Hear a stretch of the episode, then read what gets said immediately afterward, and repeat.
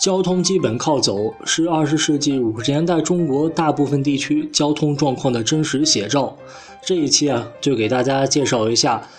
二十世纪五十年代中国的交通状况。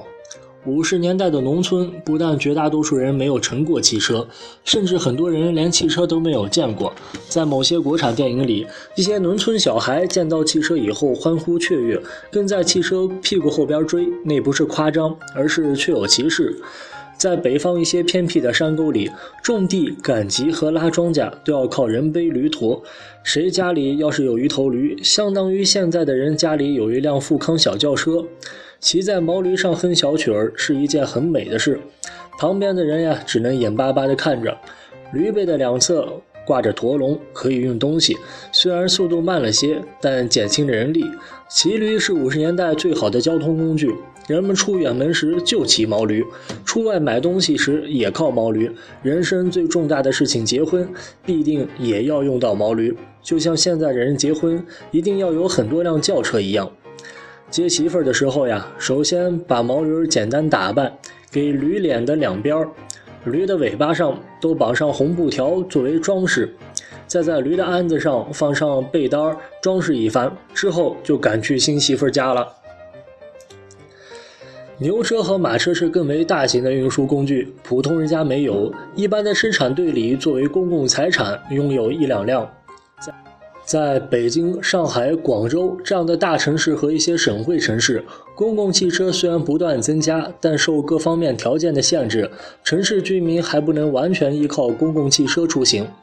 一九四九年前后的北京公共汽车都是有轨电车，一共只有十几条线路。到了二十世纪五十年代中后期，就有了六十多条线路。五十年代，北京新组建的公共汽车第三保养厂。位于广安门内王子坟胡同与北仙阁之间的地方，与老义利食品厂毗邻。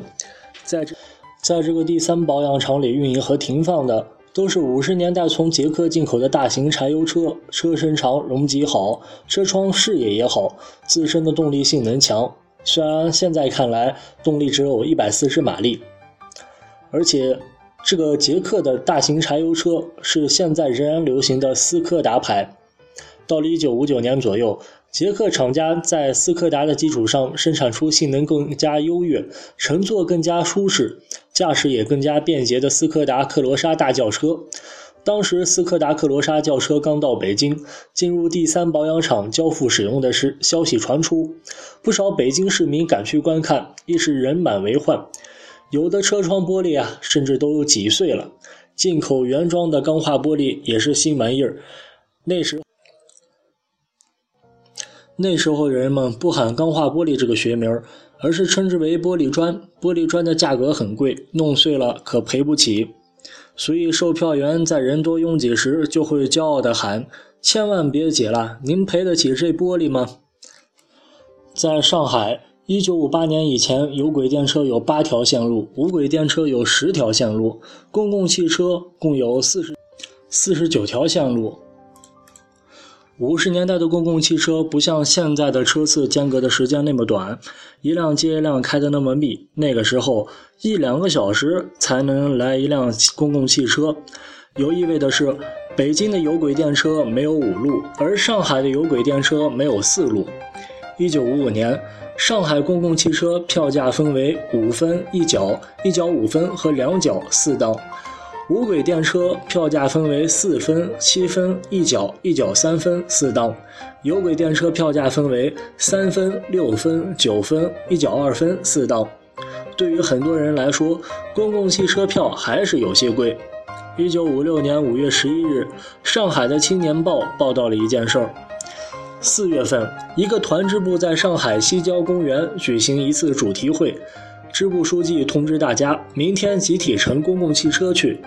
当时有很多人提出意见，说我们有脚踏车可以直接去，在公园门口等你们。可是支部书记强调说，我们要培养集体主义精神，一定要乘公共汽车去，骑脚踏车去就是没有集体主义精神。写这封信的是住在上海市梅州路底西方子桥的王世成，他怎么也想不通。我们都是还没有走上工作岗位的自学青年，经济比较困难，可是自己有了脚踏车却不能骑去，一定一定要出钱乘汽车，否则就是没有集体主义精神。我认为这样的理解集体主义是不对的。一九五零年，北京开始实行公共汽车月票制，随后很多城市也出现了公交月票。哈尔滨市的第一张月票是电车月票。出现在一九五二年，价格为二点四元每月，但但如今票样却一张无存。谁会想到若干年后月票会被取消呢？哈尔滨市现存的最早的一张月票是一九五八年印制和使用的，这是汽车公司发售的第一张公共汽车学生月票。月票大小和现在的身份证很像，蓝底上印着繁体的黑字，样式简单。那时的月票一年就一个票版，每个月往上边粘贴印着月份和月票价格的小票，然后再小心翼翼地放进钱包里。哈尔滨第一张公共汽车月票之所以出现在这一年，是因为正值正值建设社会主义新中国的大跃进时期，城市用工量激增，大量民工涌入城市，需要乘公交车的人多了起来。这一年呀，哈尔滨市新开通了十条公共线路，公共汽车线路一共达到了十九条，线路长度达一百四十九千米，共有一百五十九个站台，车每停一站都涌上大量的乘客，乘售票员售票忙不过来，于是尝试发售了这张月票，使用月票比。比每次乘车花钱买票会更便宜一些。另外，乘客使用月票也方便，相当于一次买买票一年收益。那个年代，由于工资低，能乘公交车上班的市民还不多，使用月票的人都是乘坐固定线路上下班的职工，月票费用单位还给报销，于是使用月票便成为了一个国企职工身份的象征。上车掏出月票出示时，心中充满了自豪感。有时候因为车内拥挤，售票员看不见乘客手中的月票，乘客还会隔空大喊一声：“我有月票！”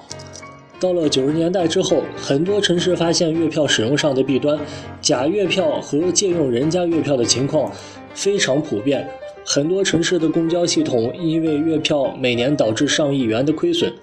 二零零七年一月一日，北京取消了公交成人月票卡、学生月票卡和公交地铁联合月票卡，成为最后一个取消月票福利的城市。